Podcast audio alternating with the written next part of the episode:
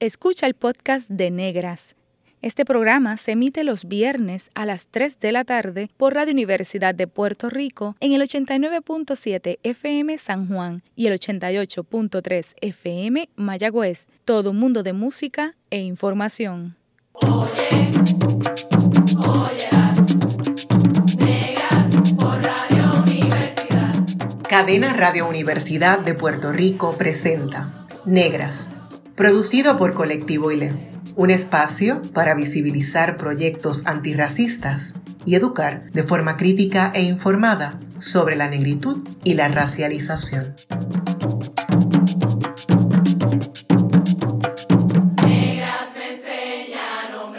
Hoy en Negras les saludan Bárbara Abadía Resach y Carmen Margarita Sánchez de León para conversar sobre cambio social con perspectiva antirracista en América Latina nos acompaña Mónica Moreno Figueroa.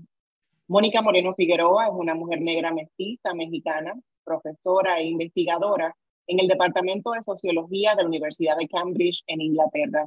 Tanto en su tierra de origen como en Inglaterra, ha trabajado en investigaciones cuyo foco es la erradicación del racismo de nuestras sociedades latinoamericanas. Es parte del colectivo para erradicar el racismo, Coopera, que visibiliza las múltiples formas de racismo en México. Bienvenida, Negra Mónica, ¿cómo estás? Muy bien, muy contenta de estar aquí. Muchas gracias por la invitación. Muchas gracias, Mónica, nuevamente. Y, y, es de verdad una gran alegría tenerte acá entre, entre nosotras. Y, Mónica, me, nos gustaría empezar preguntándote un poco cómo, cómo es que fue tu proceso de identificación como, como mujer negra mestiza en México y, qué representa para ti ese, este reclamarte como mujer negra y mestiza. Mm, es una pregunta interesante porque no es como tan simple. en el sentido de que no es que nací en una familia de gente negra y todos éramos negros y había una cultura negra o lo que sea que eso signifique, sino que más bien fue un proceso político, un proceso de educación también, de aprender.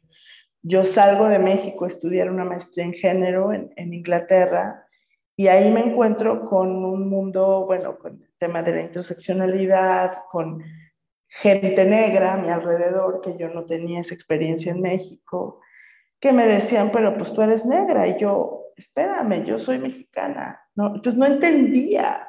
Fue muy fuerte darme cuenta con este cuerpo negro que tengo, bueno, un cuerpo leído como negro socialmente, pues que yo no tenía ni idea, o sea, cero educación al respecto, cero experiencia cotidiana de una apropiación y una identidad como tal. ¿no? Entonces, ahí fue que de una tesis que era sobre género, la fui modificando a hacer un estudio sobre racismo en México, sobre mestizaje, y yo decía, ¿cómo es que un país o todo esto que me he creído que no, me acepta y me incluye y al mismo tiempo me excluye? Yo, yo no entendía eso, ¿cómo es que no, ha habido un espacio donde explícitamente podamos hablar de, de este cuerpo que yo tengo y en, en este espacio. Entonces, todas esas preguntas me fueron llevando a un camino en el que he decidido pues identificarme políticamente como una mujer negra y mestiza, pues porque, o sea, por un lado es un poco más eh, apropiado, no apropiado, accurate, más este, preciso, porque pues tengo una madre mexicana que diríamos sería mestiza, eh, tengo un cuerpo así, ¿no? Crecí en un contexto mestizo, pues soy mexicana y al mismo tiempo tengo este cuerpo. Entonces, como decía, bueno, las dos cosas, ¿cómo las pongo juntas? Y además que poco a poco me di cuenta pues que muchas de las cosas que me habían pasado al leerlas, al voltear hacia atrás, dije, ah, o sea, eso era racismo, ah, todo eso fue maltrato, ah, ah, eso que me pasó fue así. Entonces, sí, o sea, yo puedo tener una experiencia por un lado mestiza y por otro lado negra, juntas, Y creo que esa combinación, que es una combinación que pasa de México de muchas formas a, mucha gente, pues te lleva un poquito una cierta esquizofrenia, no sé si estoy mal usando el término, pero como de vivir algo, no entenderlo y pensar que no te pasa y luego sí te pasa y así.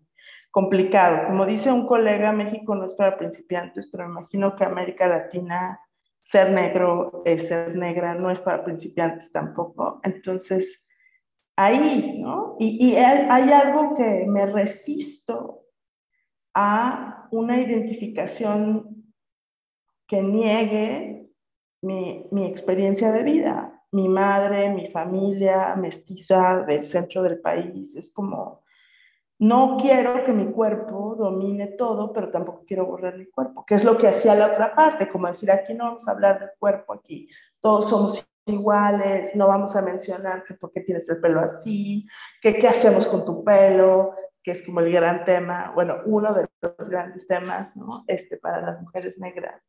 Este, y, y, por qué tenemos que explicar que también eres nuestra hija o nuestra familia, ¿no? Entonces, así, así lo veo, como un, como un lugar en el que llegué reconociendo mi experiencia, reconociendo toda ella y tratando de complejizar y no de poco jugar al juego de la identidad tan fácil de, ah, soy negra, ¿no? Porque ¿qué es eso? O sea, ¿qué significa ser negra en México.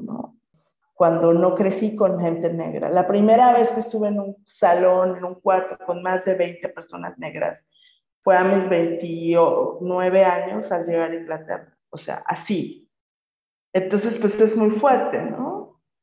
Y bueno, una larga respuesta, gracias. No, gracias Mónica por esa respuesta que también me hace preguntarte eh, cuando mencionas que de pronto empezaste a mirar atrás y, ver qué experiencias habías tenido que no habías identificado inicialmente como racismo antinegro, que luego dijiste, ah, eso que me pasó había sido esto. ¿Nos puedes dar algunos ejemplos de cómo se manifiesta el racismo antinegro en México? ¿Cómo lo viviste tú? ¿Cuál fue tu experiencia? Bueno, creo que sería bueno que habláramos como de racismo, ¿no? De racismo en general y de cómo el mestizaje como un proyecto racista está ahí presente, marcando mi vida, marcando la vida de muchos mexicanos. Y ahí se cuela pues el racismo antinegro específicamente para mí, pero no quisiera que, o sea, decir que el único racismo que se vive en México es el racismo antinegro pero que es fundamental. O sea, el racismo antinegro, antiindígena, antiasiático son fundamentales para entender la experiencia general de distribución de recursos, opción, oportunidades la apropiación, digamos, este, explotación que hay en México en relación a, a, cómo se vive el racismo en general, digamos, en, de manera... Entonces, em, bueno, digamos, para mí personalmente ha sido una historia de mis, bueno, mis recognition, ¿no? O sea, de no reconocer, no reconocimiento o de una lucha por reconocimiento continuamente, ¿no? Desde el parecido familiar, que eso es como un tema central, ¿no? Eh, que me doy cuenta que en mi caso era muy extremo, porque yo no me parecía físicamente a mi madre, o no se puede leer el parecido por el color, o sea, color mata parecido, digamos. Entonces la gente le cuesta pensar que tengo algo, no sé, los ojos, la nariz o lo que sea, no sé, las piernas o el ancho de la frente, como mi madre o como la familia de mi madre, porque soy muy oscura y porque tengo rasgos afro, ¿no? Entonces hay un lugar ahí de, que es el espacio del reconocimiento familiar que se vuelve algo muy... Eh, una práctica que está siempre ahí en las familias, ¿no? Ay, los niños se parecen a las mamás, las niñas a los papás, ay, mira, los hermanos, es obvio que son familia. O sea, ese tipo de conversaciones, este, pues, fueron una constante que hablan de la presencia de de una idea de raza continuamente en la vida cotidiana. Entonces esa podría ser una, ¿no? Em, de las muchas. O sea, constantemente eh, esa extrañeza, ¿no? De qué hace esta niña aquí, de estar fuera del lugar, de no, o sea, no entender bien, ¿no? Em, si era adoptada o no era adoptada, sí. o sea, como que una onda de que, sí, ¿qué hace esta niña aquí? Esa era como una experiencia continua. Em, pero bueno, te estoy hablando de experiencias muy personales, ¿no? Este, yo creo que el hecho de también ser una persona de clase media me dio una intersección muy particular en cuanto a mi experiencia, en el cual la clase media y el catolicismo y cierta moralidad de cómo la gente debe de mm, comportarse socialmente me protegió de un racismo muy este, violento o em, directamente violento, digamos. ¿no? Pero más bien fue una experiencia muy sutil, pero en general en México es muy sutil el racismo, es muy permanente, per, eh, continuo em, y un poco más sutil. ¿no? ¿no? No que eso le quite lo violento, pero no es de... O sea, leo a Audre Lord y que cuenta que le escupían en la calle. Digo, bueno, no, a mí no me pasó eso. Yo no iba caminando por la calle y había escupitajos cayéndome, ¿no? Ni mi mamá tenía que limpiarlos, ¿no? que es una historia que se me hace muy fuerte, ¿verdad? Cuando lees la vida de otro, o sea, sí, algo de otro olor, ¿no? Entonces, no, no tengo esa experiencia, pero sí tengo una experiencia de confusión, de negación, de, este, de negación del cuerpo, ¿no? de una dificultad de hablar de la diferencia, de pensar que la diferencia significa inferioridad, no simplemente diferencia, en fin, ¿no? Como que diríamos que generalmente por ahí. Qué, interesante, Mónica, porque fíjate que ya tú no has estado entrando en temas que son, wow, bien complejo, es un elemento, el elemento del de, el esencialismo, este que nos viene por toda la cuestión de la, biología, eh, y, a qué, qué, somos parecidos y a qué no, y cómo socialmente esto se lee, ¿verdad? Eh, eh, así que ese elemento está ahí bien presente, pero también cómo, cómo son eh, eh, los, trasfondos históricos, ¿verdad? De donde se van, se van eh, desarrollando los racismos. Y un poco yo queríamos llevarte a esa pregunta, este, porque a partir de esa conciencia que tú creas, tú empiezas a estudiar sistemáticamente el, la situación. Entonces, háblanos un poco de, cómo eh, se genera eh, este, este racismo en México. ¿Cuáles son los elementos históricos? Y quizás eh, vincúlalo a, además de ese trasfondo, cómo, cómo, esto, cómo esto crees, cómo se dio en el hoy. Porque siempre, yo que vivo en México, hay toda, yo escucho siempre un proceso de negación de la existencia del racismo en México. Hablamos más, decimos más, no, no, no, el problema en México es el clasismo. Pero el racismo no, entre nosotros no existe. ¿Cómo históricamente, cuál es la raíz histórica de este racismo y cómo se desarrolla? Bueno, esa pregunta, Carmen Margarita, es de un curso completo, pero bueno, hagamos una, intervención breve sobre lo más... Eh, bueno, para mí estudiar el mestizaje ha sido clave para entender ese proceso. O sea, el mestizaje yo lo defino como algo muy múltiple, ¿no? Que no es una sola cosa, ¿no? tenemos una experiencia histórica de, de mezcla a partir de la colonización, y el proceso, obviamente, de expansión europea, de, de conquista y colonización, tiene una característica muy particular en el siglo XVI, en el cual lo racial, o sea, se crea lo racial, lo racial se vuelve significativo. Bueno, las diferencias corporales se vuelven significativas y se empieza a dar en este encuentro de diferencias, encuentro encontronazo, se empieza a generar pues estas este, diferentes versiones de lo que son las personas y lo que pueden hacer y lo que no. Si tienen alma los indígenas, si no tienen alma, si los negros son cuerpo que trabaja, si tienen cultura o no, etcétera, ¿no? Entonces, ese encontronazo, ¿no? Del, proceso que genera el, el un mestizaje cultural y racial, ¿no? Biocultural, es clave para entender lo que pasa en América Latina. ¿no? Es un proyecto, y yo le llamo un proyecto racial, bueno, yo y otras personas, un proyecto racial que se va desarrollando desde ahí con la idea de la mezcla de manera muy confusa. Por un lado, había un momento en que la corona española fomentaba la mezcla, luego la negaba la mezcla, luego la regulaba la mezcla. Entonces, la mezcla, lo que luego se llaman las, las castas, que pues las castas hay todo un debate de qué tan reales fueron, si es simplemente un movimiento pictórico o si había una base, pero sí había una, una idea de la limpieza de sangre, de tener un registro, ¿no? un, certificado de tu limpieza de sangre y de monitorear la mezcla. La mezcla que además es impulsada porque primero llega hombres españoles este, hombres africanos también, y eh, se encuentra en una población que está pues en desventaja frente a este proceso colonial.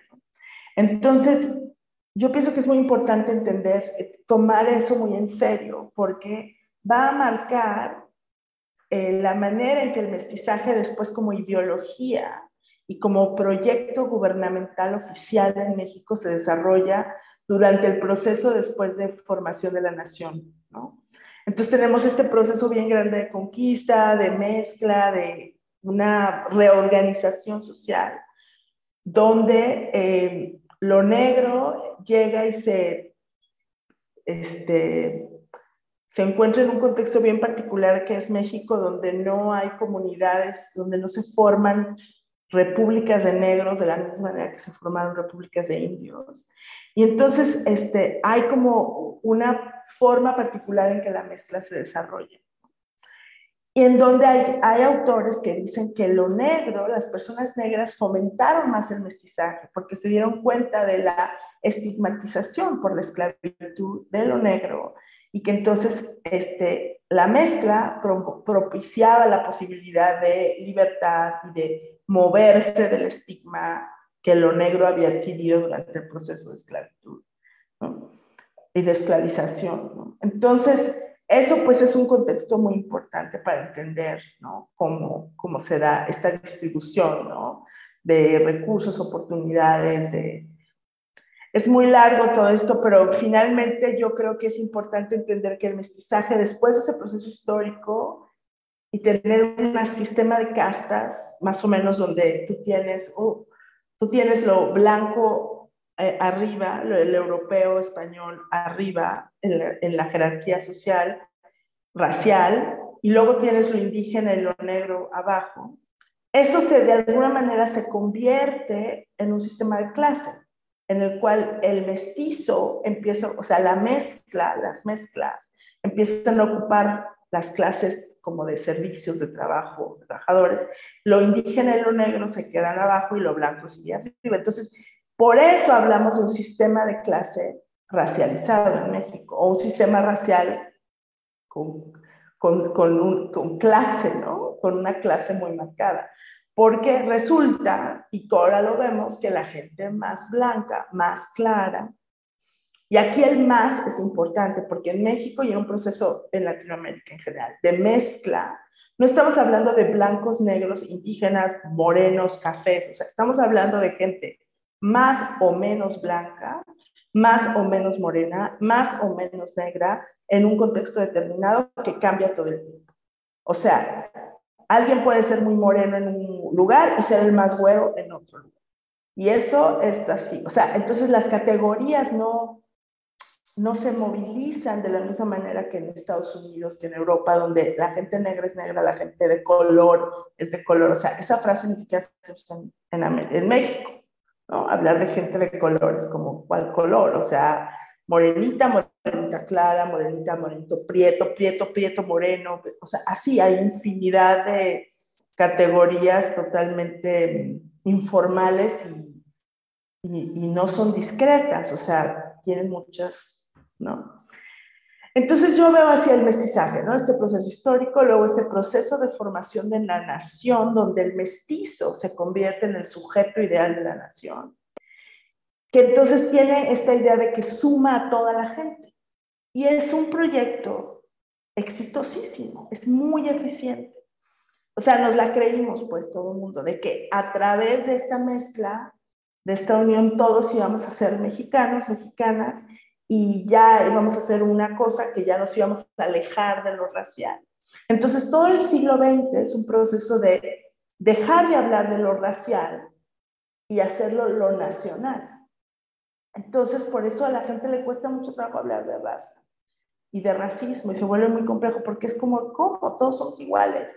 Entonces, por ejemplo, yo digo, en la bandera, ¿no? el, el acto de cantar el himno nacional, eh, todos los niños y niñas y niñas de México, todos los lunes, por toda tu educación, es como somos mexicanos, somos...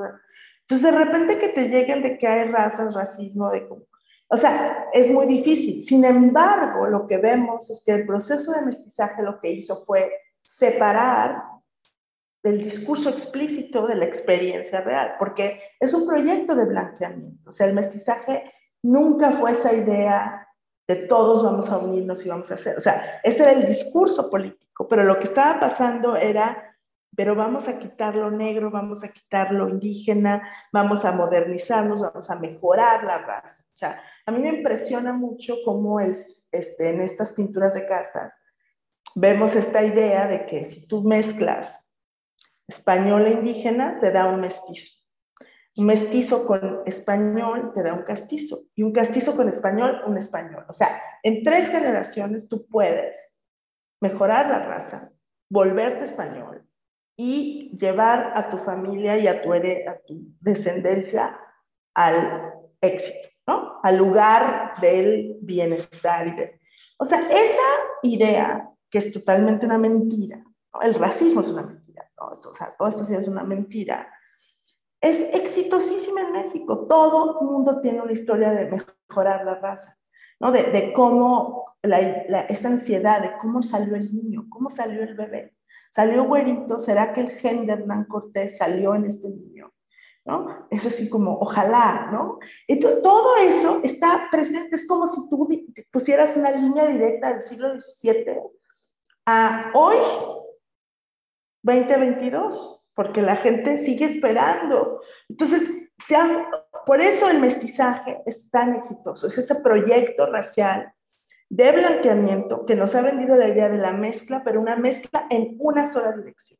Una Entonces, ahí es donde entra con claridad el racismo antinegro, porque es, si la dirección es el blanqueamiento, ¿qué es lo que está atrás? Yo volteo, está lo negro, y de lo negro hay que huir, hay que alejarnos. Entonces, hay toda una serie de mecanismos en la vida cotidiana para alejarnos de la idea de lo negro, ¿no? De, no, no, solo de la idea y del cuerpo negro y de la posibilidad de lo negro. O sea, desde no te quemes, a que no te dé el sol, este, píntate el pelo de güero porque te ves más güerita, supuestamente. O sea, ¿cuánta gente, cuántas mujeres hay en México con rayitos y es una, o sea, obviamente cremas blanqueadoras, este, etcétera, etcétera, ¿no? O sea, es como, y buscarte una pareja que te ayude a mejorar la raza, ¿no?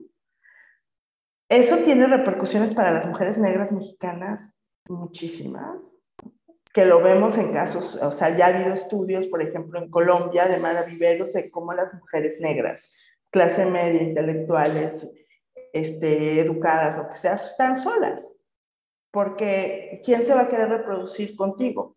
¿No? Tú no vas a ayudar a mejorar la raza y además piensas demasiado cosas extrañas. Entonces, eso, eso, eso es algo interesante que habrá que pensar cómo va para México, pero lo mismo para las mujeres indígenas. Entonces tenemos un movimiento en el que hay una mayor profesionalización de mujeres indígenas, de mujeres negras, y estamos, vamos a ver, ¿no? Bueno, vamos a seguir viendo lo que ya sabíamos. De alguna manera. Entonces, este, por ahí, otra larguísima respuesta.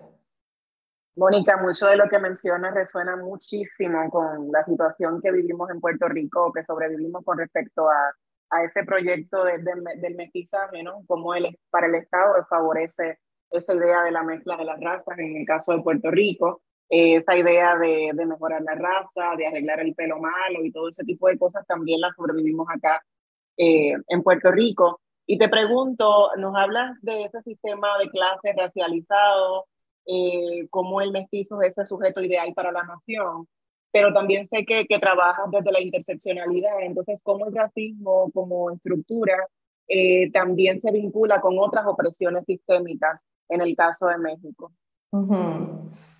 Pues sí, claro, o sea, definitivamente el, el tema con clase es súper importante creo que ha sido lo que más, eh, digamos, el vender la idea de movilidad social ha sido vital para el mestizaje, ¿no? Porque es como un proyecto de te vamos a blanquear y te vamos a blanquear y te vas a, vas a mejorar, te vas a modernizar, vas a civilizar, te vas a ser mejor, dejar de hablar tu lengua, eh, etcétera, ¿no? O sea, vas a, a progresar y ahí la movilidad social pues se vuelve como el gancho, ¿no?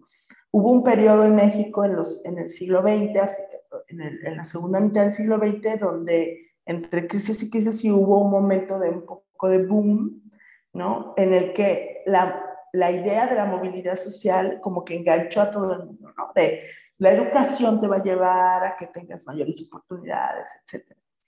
Y lo que vemos con los estudios recientes sobre movilidad social es que pues no es verdad. O sea, llega un momento en que esa idea se topa con el cuerpo y con el color y con la distribución inequitativa y racializada y racista de los recursos y las oportunidades.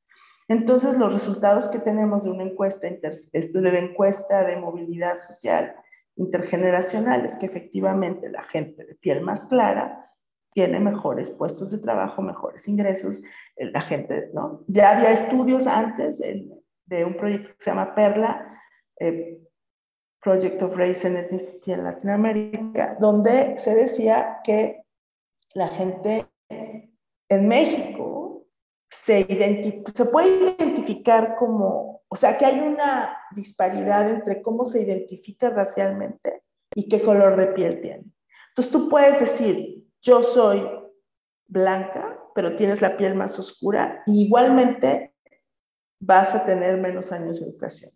Tú puedes ser indígena con piel más clara y vas a tener más años de educación. Tú puedes decir, yo soy mestizo, pero tienes piel clara, vas a tener más años, mejor salario, etc. O sea, el color de piel es fundamental para entender esta unión de clase y raza en México. Y agregar el género, o sea, ya cuando le agregas género, pues también este, se complica todavía más el asunto. Y lo que vemos, pues, es que hay diferentes expectativas, posibilidades eh, para las personas. Sobre todo yo en mi estudio sobre mujeres y racismo, lo que encontré es que la demanda de la feminidad, de, de, de ser no solo, bueno, de ser una mujer femenina y aceptable, está cruzada por el racismo que dicta que las mujeres morenas y mujeres negras, por ende también, pues no pueden ser bellas, no pueden ser bonitas. Y la feminidad, el ser mujer, está caracterizado por ser bonita. Entonces, ahí hay una trampa, otra mentira más, ¿no? del sexismo y del racismo combinado, que organiza la vida de las mujeres. Las mujeres se la pasan organizadas alrededor de verse bien, ¿no? verse en, unos parámetros que pues no, son, imposibles. Entonces, es una serie de, es las opresiones pues son una serie de mentiras que nos confunden y que nos distraen de organizarnos políticamente, de demandar nuestros derechos y de ir por ellos y de tener vidas buenas, ¿no? Entonces, pues sí, en México tiene esta caracterización que no es única, ¿no? Yo creo que igual a lo mejor hay características como esta que se repiten en, que sean familiares para el contexto de Puerto Rico. Muchas gracias, Mónica, y, esto está verdaderamente interesante, ver los paralelos del desarrollo, ¿verdad? Racismo entre México, Puerto Rico y ya tú lo estás también poniendo por lo que has citado en todo el contexto latinoamericano.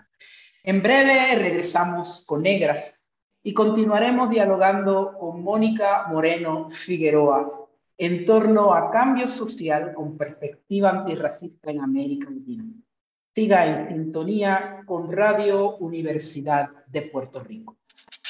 La clase de historia que no nos contaron, Está escuchando el podcast de Negras. Este programa se emite los viernes a las 3 de la tarde por Radio Universidad de Puerto Rico en el 89.7 FM San Juan y el 88.3 FM Mayagüez. Todo mundo de música e información. Oye, oye. Usted está escuchando Negras, inspirada en las grandezas de nuestras ancestras. Hoy le saludan Bárbara Abadía Rezash y una servidora, Carmen Margarita Sánchez de León. Hoy conversamos con Mónica Moreno Figueroa sobre cambio social con perspectiva antirracista en América Latina. Mónica, ya hemos mencionado que junto a otros compañeros colabora con el colectivo para eliminar el racismo, Coopera, por sus siglas en español. ¿Podrías explicarnos un poco más sobre el trabajo que allí desarrollas? Sí, gracias. Bueno, Coopera es una iniciativa que surge hace 12 años más o menos, eh, en el 2010, con la idea de la gran pregunta de cómo comunicar lo que es el racismo y apoyar el desarrollo de agendas antirracistas, cuando es muy difícil escuchar esto, ¿no? Es muy difícil que la gente lo acepte, lo escuche. Y lo que hicimos fue empezar por reconocer que el racismo tiene efectos emocionales en las personas muy fuertes, que se vuelven resistencia y que se vuelven, eh, pues, sí, eh, un impedimento. Entonces, Coopera como colectivo ha desarrollado una metodología y una aproximación al tema. En lo que nos interesa es buscar maneras de que se pueda escuchar la experiencia sin atacar a la gente, sin ir diciendo tú eres racista, sino más bien, ¿cómo ha sido para ti? ¿Cómo es que aprendiste esto? Y desde ahí, entonces, ¿cómo puedes tú moverte a una comprensión del racismo estructural?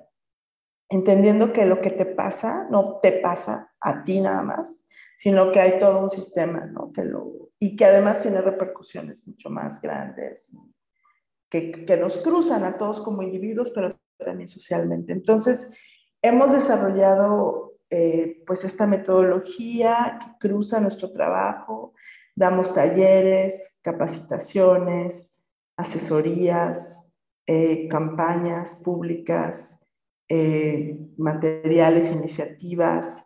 Em, y básicamente nos interesa mucho, así como la perspectiva de género fue una perspectiva que se fue desarrollando, incorporando en políticas públicas, en en la vida cotidiana. O sea, ya cualquier persona en México, casi el taxista te dice, sí entiendo que es género, ¿no? Porque ha habido tal movilización, con todos sus problemas, pero ha habido una, una idea, ¿no? De que hay que hablar de equidad entre hombres y mujeres y la canción.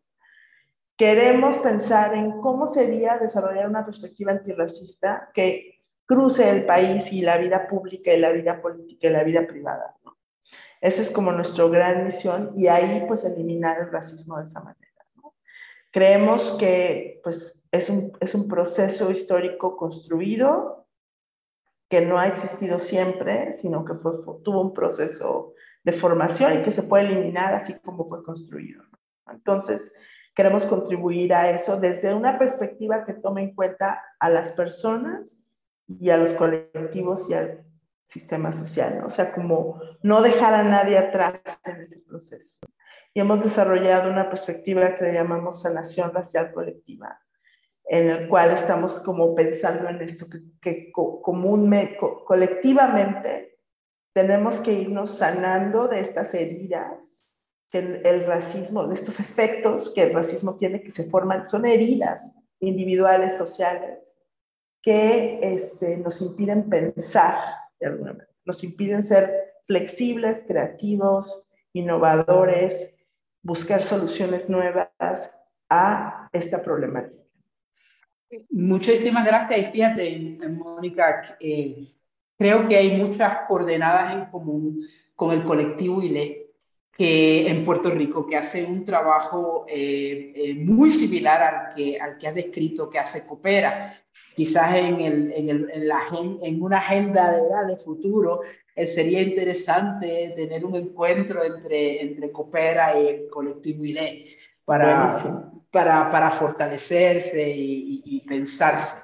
Eh, sí, déjenles cuento que empezamos como un grupo de académicos, académicas, queriendo como comunicar información y hacer un puente, pero nos hemos ya abierto y diversificado, hay gente que están activistas, gente en medios, en educación, o sea, y somos un colectivo pequeño, somos 10 personas, pero algo muy particular también es que somos un colectivo que tiene personas negras, indígenas, mestizas y blancas, en el cual además estamos dirigidas por una mujer indígena, Judith Bautista es nuestra coordinadora, este, y creemos que es muy importante que tengamos una experiencia eh, y un equipo diverso, ¿no? Diverso además en términos de sexualidad, o sea, es un colectivo LGTB+, ¿no? Es un colectivo además con diferentes clases sociales, con gente de diferentes clases sociales. Entonces, es al mismo tiempo un experimento en el que estamos queriendo vivir y trabajar a través de las dificultades y retos que las opresiones nos traen. Entonces, somos un colectivo antirracista e interseccional que queremos trabajar en esa conjunción y, este, y claro, tener conversaciones desde ahí. Sí, este elemento de expansión que mencionaba también, fundamental, que es otro de los eh, eh, ejes centrales, por ejemplo, del colectivo ILE también. Así que hay mucho, tenemos mucho en común ahí. Mira, eh, Mónica, yo sé que recientemente junto a Peter Wade has escrito el libro Against Racism, Organizing for Social Change in Latin America. Y te, te preguntamos, ¿cuáles son los planteamientos centrales de, de este libro? Eh, que ustedes compilan una serie de artículos ahí. Eh, los planteamientos centrales del libro sobre el racismo en América Latina. Y, y, y cuál es la propuesta eh, de giro antirracista que hace. Bueno, este libro em, surge de un proyecto de investigación que se llamó La Pora, este, racismo anti, antirracismo latinoamericano en una época posracial, que es un proyecto que eh, desarrollé, yo lo dirigí junto con Peter en, Inglaterra, pero tuvimos, estuvimos eh, trabajando con equipos en cuatro países y la idea era comparar experiencias de antirracismo en cuatro países latinoamericanos. México, Ecuador, Colombia y Brasil. La idea principal era ya venimos de una historia donde, de un proceso de mucha investigación sobre racismo y ahora queremos ver bueno, ¿qué se está haciendo en América Latina? ¿Cuáles son los esfuerzos antirracistas? Y hacer un mapeo de eso. Empezamos, porque no podemos hacerlo todo, con los esfuerzos antirracistas del activismo, los movimientos sociales, la cuestión legal y algunas iniciativas gubernamentales. O sea, como eso como una base Ahora hay otro proyecto que dirige Peter sobre culturas del antirracismo, donde está viendo cuestiones artísticas que acaban de sacar una, se llama Carla el proyecto y tienen una exhibición en línea con una serie de artistas y propuestas increíbles y trabajando toda la cuestión del afecto eh, en el antirracismo. Y bueno, y este otro proyecto, La Pora, que tenemos ya el libro, acaba de salir en marzo de este año, quiere dar cuenta de lo que llamamos el, un incipiente giro antirracista que hay en América Latina. Es decir, después de tanto tiempo de movilización social y de, y de investigación también junto, ¿no? Sobre todo la movilización social, más que la investigación, pero también ha servido este, ha habido una respuesta y organización antirracista, ¿no? Y el proyecto lo que trata es hacer ese mapeo y lo que vemos, una de nuestras propuestas centrales es que hay una serie de lo que le llamamos gramáticas alternativas del antirracismo. Es decir, que en América Latina hay una negociación continua en la que no todo lo que se llama antirracista, o sea, no toda la movilización social es antirracista, pero alguna, mucha, tiene elementos antirracistas. Y nos hacemos la pregunta de qué tanto se necesita ser explícito sobre el racismo y el antirracismo para tener efectos antirracistas. Y que entonces, como ha habido diferentes historias de negación del racismo, procesos como lo que les conté del, del mestizaje y demás, que son unas fuerzas muy exitosas y muy fuertes de negación de los discursos de racismo, de deslegitimación. Ha habido otras maneras en las que las personas se han organizado y, trabajan por la vida, por la seguridad, contra la violencia, etcétera, por el territorio, que tiene efectos antirracistas. Y primero, sobre todo, porque está liderado por gente negra, indígena y morena y marrona, ¿no? Eh, y entonces, Creo que hablar de las gramáticas alternativas del antirracismo nos permitió tener una perspectiva inclusiva y traer a muchas organizaciones y activistas que tal vez no se consideraban antirracistas o no lo dicen o no se, no, no manejan ese lenguaje para este, eh, pero ver, poder ver que su trabajo tiene efectos antirracistas y tiene una importancia así. ¿no? Entonces el, libro trata de ir más allá de esa perspectiva de que si no hablas de racismo no eres, de que hablar de racismo es lo más importante, o de que si no tienes una perspectiva de racismo estructural radical, lo que haces no sirve, que eso es otra cosa, ¿no? Que hay muchos análisis que dicen, si no eliminas el racismo de esta manera, es decir, como si hubiera una sola forma de hacer activismo o de hacer antirracismo. Entonces, lo que queremos decir ahí es como, bueno, no vamos a, todo, digamos, todo, las iniciativas, todas las iniciativas tienen un efecto, hacen algo. No todo, no el cambio y la revolución completa, pero todas estamos contribuyendo de diferentes maneras. Tener este mapeo considerar lo que sí hace, sí pasa, puede ayudarles a esas nuevas organizaciones a estratégicamente decir qué más podríamos hacer, cómo podríamos a lo mejor sí ser explícitos sobre el racismo, tal vez nos convenga, tal vez no, pero no importa, o sea, lo que importa es mover una agenda radical, de cambio radical, tener un horizonte, una visión de una buena vida y de la transformación. Entonces, el libro trata de dar cuenta de eso, está padrísimo, está buenísimo, muy bien escrito. Entonces, no son capítulos diversos, sino que son, es el resultado de este proyecto por temas, no por país, sino por temas, donde hablamos de interseccionalidad y antirracismo, sobre el uso del cuerpo, sobre la legalidad, sobre la movilidad social. Y cada autor usa los datos de los cuatro países para dar cuenta de ese tema. Entonces está muy interesante, muy bien escrito, con una portada sensacional. Entonces lo recomiendo. Y la, la versión en español la estamos trabajando ya y va a salir el próximo. Ahorita está solo en inglés. Qué bien, qué bueno que también va a haber una versión en, en español. Mónica, y en portugués. En portugués también, qué bien para que los públicos de esos cuatro países, pero también más allá de Ecuador, México, Colombia y Brasil puedan acceder a esos contenidos. Mónica, tú conoces muy bien dos contextos culturales distintos, México y Reino Unido. ¿Cómo ha sido para ti trabajar como mujer negra mestiza mexicana en ambos contextos?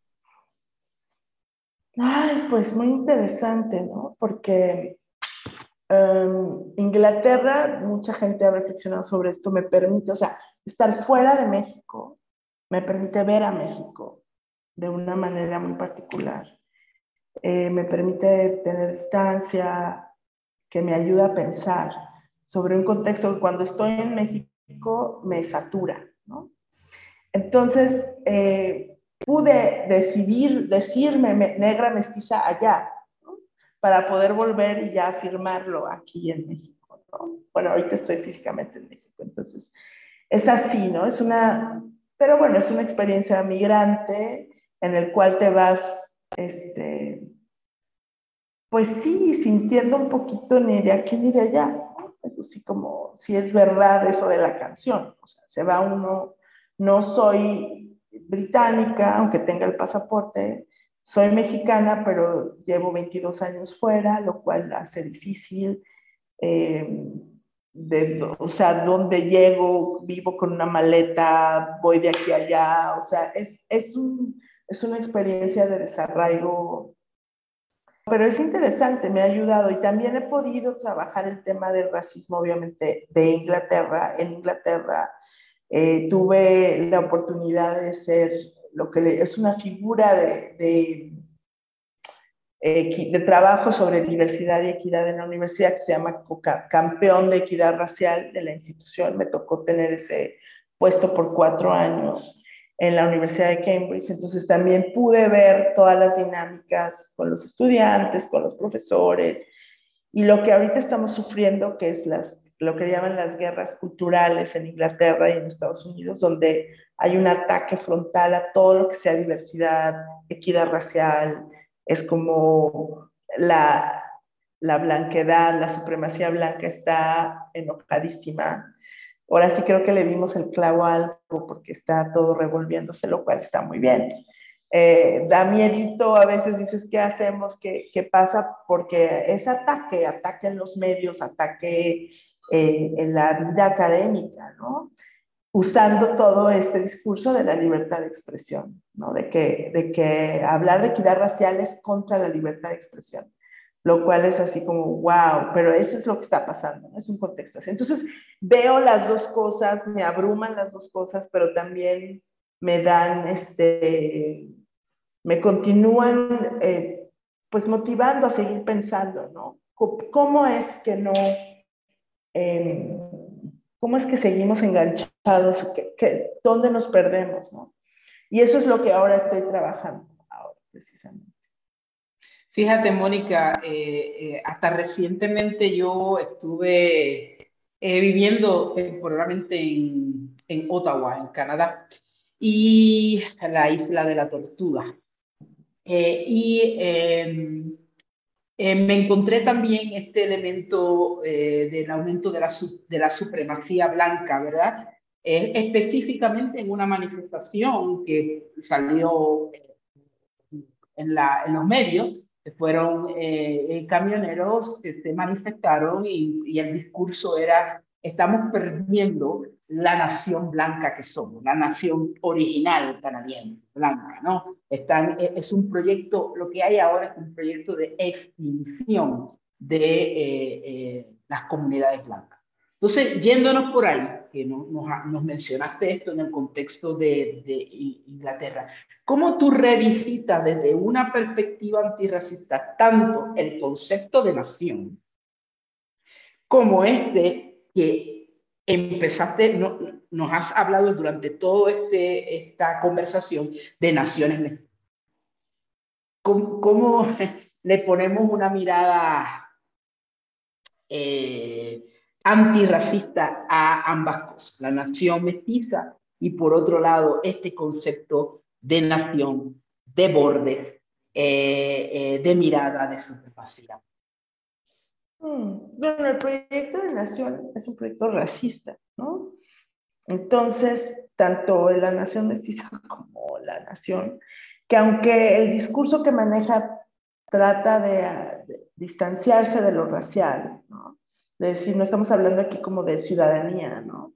No podemos dejar nunca ese, esa formación histórica que lleva a la construcción de lo nacional tanto, o sea, en todos los proyectos nacionales tienen diferentes versiones, pero hay esta idea de un ciudadano ideal, privilegiado, primero, y ahí es donde nos metemos, los, los cuatrapeamos, ¿no? Con esta, estas opciones. O sea, en Inglaterra está toda esta protección de, de la blanquedad como la ciudadanía, ¿no? Que, privilegiada que lo que quiere es mantener ese predominio, ¿no? Em, y lo mismo vemos en América Latina, en México, que es como seguir ese camino hacia la blanquedad, ¿no? Seguir esa destrucción de las lenguas originarias, de, pues sí, de ese proceso. No, no sé si te estoy contestando, pero lo que, tal vez lo que pueda decir es que hay una re una fuerza nueva, no nueva, este, una renovación de lo nacional muy violento que está así como casi que patadas de ahogado queriendo eh, reinstaurar todas estas ideas de lo racial y de quién puede o no puede, ¿no? Es algo que no se ha ido, digamos, es algo continuo, que en la definición de la nación hay estos procesos de inclusión y exclusión, que se renuevan por diferentes características, ¿no? En diferentes momentos. Y ahorita lo vemos que lo racial, el tema migratorio, el tema de quién puede entrar, quién no, quién puede tener derecho o no a, hablar, a pensar, a estar, pues sigue presente, ¿no? no, no es nuevo, pero tampoco se va. Mónica, sabemos que también eh, has estudiado mucho los medios de comunicación ¿Cómo se manifiesta el racismo antinegro, particularmente en los medios de comunicación mexicanos? Mm. Pues, bueno, no he estudiado muchísimo los medios de comunicación, entonces no quiero aquí decir, o sea, más bien es algo que observo em, y creo que continúa lo que ya estaba diciendo sobre lo que es el racismo antinegro, que es esta continua búsqueda de la blanquedad y eso pues está clarísimo. Y no es solo los medios. Yo trato siempre de pensar que los medios de comunicación son una continuación de la cultura visual que surge a partir de precisamente esa expansión europea y de una expansión del catolicismo, de lo cristiano. Entonces, donde vemos nuestra primer tele es la iglesia, ¿no? Los cuadros, las vírgenes, los Jesuses, o sea, ahí está ya mostrándose cuál es el cuerpo al que se venera, al que se adora, al que se le atrae, al que te da, el que te da sensación de bondad, ¿no? De pureza, es el cuerpo eh, blanco, ¿no? Que es una, bueno, un blanqueamiento de Jesús, un blanqueamiento de toda esa historia, además que sabemos que es gente árabe que no era blanca, ¿no? Este, entonces, eso, pues, es como estas continuaciones, así como te decía de la historia de las castas y mejorar la raza, es esta historia de los Jesuses y las vírgenes y quién tienes en la televisión y quién, o sea, ya es tan trillado que dices, no puede ser que te continuemos, ¿no? En el mismo discurso de quiénes son los cuerpos que se favorecen, cuáles no se favorecen, etc. Eh, entonces, el racismo antinegro es en esta, se ve en esta continua eh, rechazo y, reproducción de los parámetros de blanquedad y de mestizos, ¿no? De blanquedad mestiza además, ¿no? Que es este, una postura muy esquizofrénica y medio falsa, ¿no? Bueno, no medio, muy falsa, de incluir y excluir, ¿no? A siempre, así. Y de que la gente no se ve a sí misma y, tiene un racismo hacia uno mismo y hacia otro. está muy fuerte.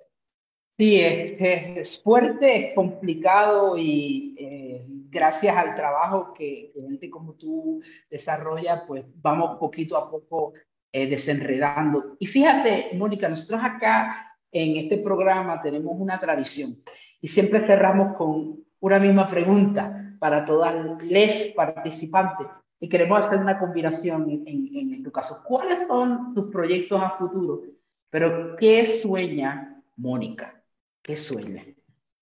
Ay, pues mira, yo ahorita estoy muy contenta porque recibí un financiamiento de la Academia Británica por un año. Entonces empiezo de octubre a octubre un año sabático donde voy a estar escribiendo sobre racismo internalizado, que creo que es la siguiente pieza en mi mente de dónde nos atoramos en el trabajo antirracista. O sea, ¿por qué no avanzamos? Porque este, nos hemos creído tantas historias de superioridad y de inferioridad que tenemos que revisarlas. Entonces quiero retomar el trabajo de Karen Pike, que escribió sobre racismo internalizado ya hace unos años, que me ha inspirado muchísimo y este, como traer como esta información y hablar sobre lo que yo llamo las políticas de resentimiento y este, defensividad. Creo que entre esas dos cosas, el resentimiento y la defensividad, eh, estamos atorados en el activismo en general, pero yo voy a empezar por el antirracismo. Creo que eso lo podemos conversar en términos de movimiento feminista, este, movimiento indígena, o sea, diferentes perspectivas, pero yo quisiera hablar sobre cómo es que nos creemos el privilegio y cómo nos creemos la inferioridad. Y cómo eso, si no hablamos un poco siguiendo la línea de Coopera, si no hablamos de los efectos emocionales, de las opresiones, del racismo, no, no, va, no vamos a avanzar. Por ahí va. Eso es lo que voy a hacer. Voy a tener un podcast que les voy a mandar el link y demás. Voy a hacer una serie de entrevistas con gente sobre estos temas y voy a escribir un libro que ya tengo el contrato y todo y espero estar como teniendo conversaciones, presentando sobre esto, viendo qué otra gente que piensa ¿no? sobre este tema y eso es lo que voy a hacer. ¿Y qué sueño? Sueño con hacerlo con calma, con tener espacio para pensar. Creo que las mujeres negras hacemos muchas cosas, demasiadas cosas. Llevamos muchas cargas, llevamos, movemos muchas agendas, estamos al frente de muchas cosas y creo que nos debemos descanso, calma, volver a agarrar un libro. Yo hace tanto que no leo un libro. Impresionante que eso me dedico a la academia y no hay tiempo, ¿no? Entonces, sueño con calma para pensar. Gracias. Qué lindo, qué lindo. Gracias, Mónica, por compartir tus sueños y estas reflexiones a las que nos invitas a través de cada una de las respuestas que nos has provisto. Y qué interesante ese próximo proyecto sobre racismo internalizado. Como siempre, agradecemos al personal técnico de Radio Universidad por su apoyo en esta edición de Negras. No olviden sintonizar Negras el próximo viernes a las 3 de la tarde. Feliz viernes a todos. Cadena Radio Universidad de Puerto Rico y Colectivo ILE presentaron Negras, asumiendo nuestro justo rol como forjadoras de cambio. Le invitamos a que nos sintonice los viernes a las 3 de la tarde por Radio Universidad de Puerto Rico en el 89.7 FM San Juan y el 88.3 FM Mayagüez. Todo un mundo de música e información.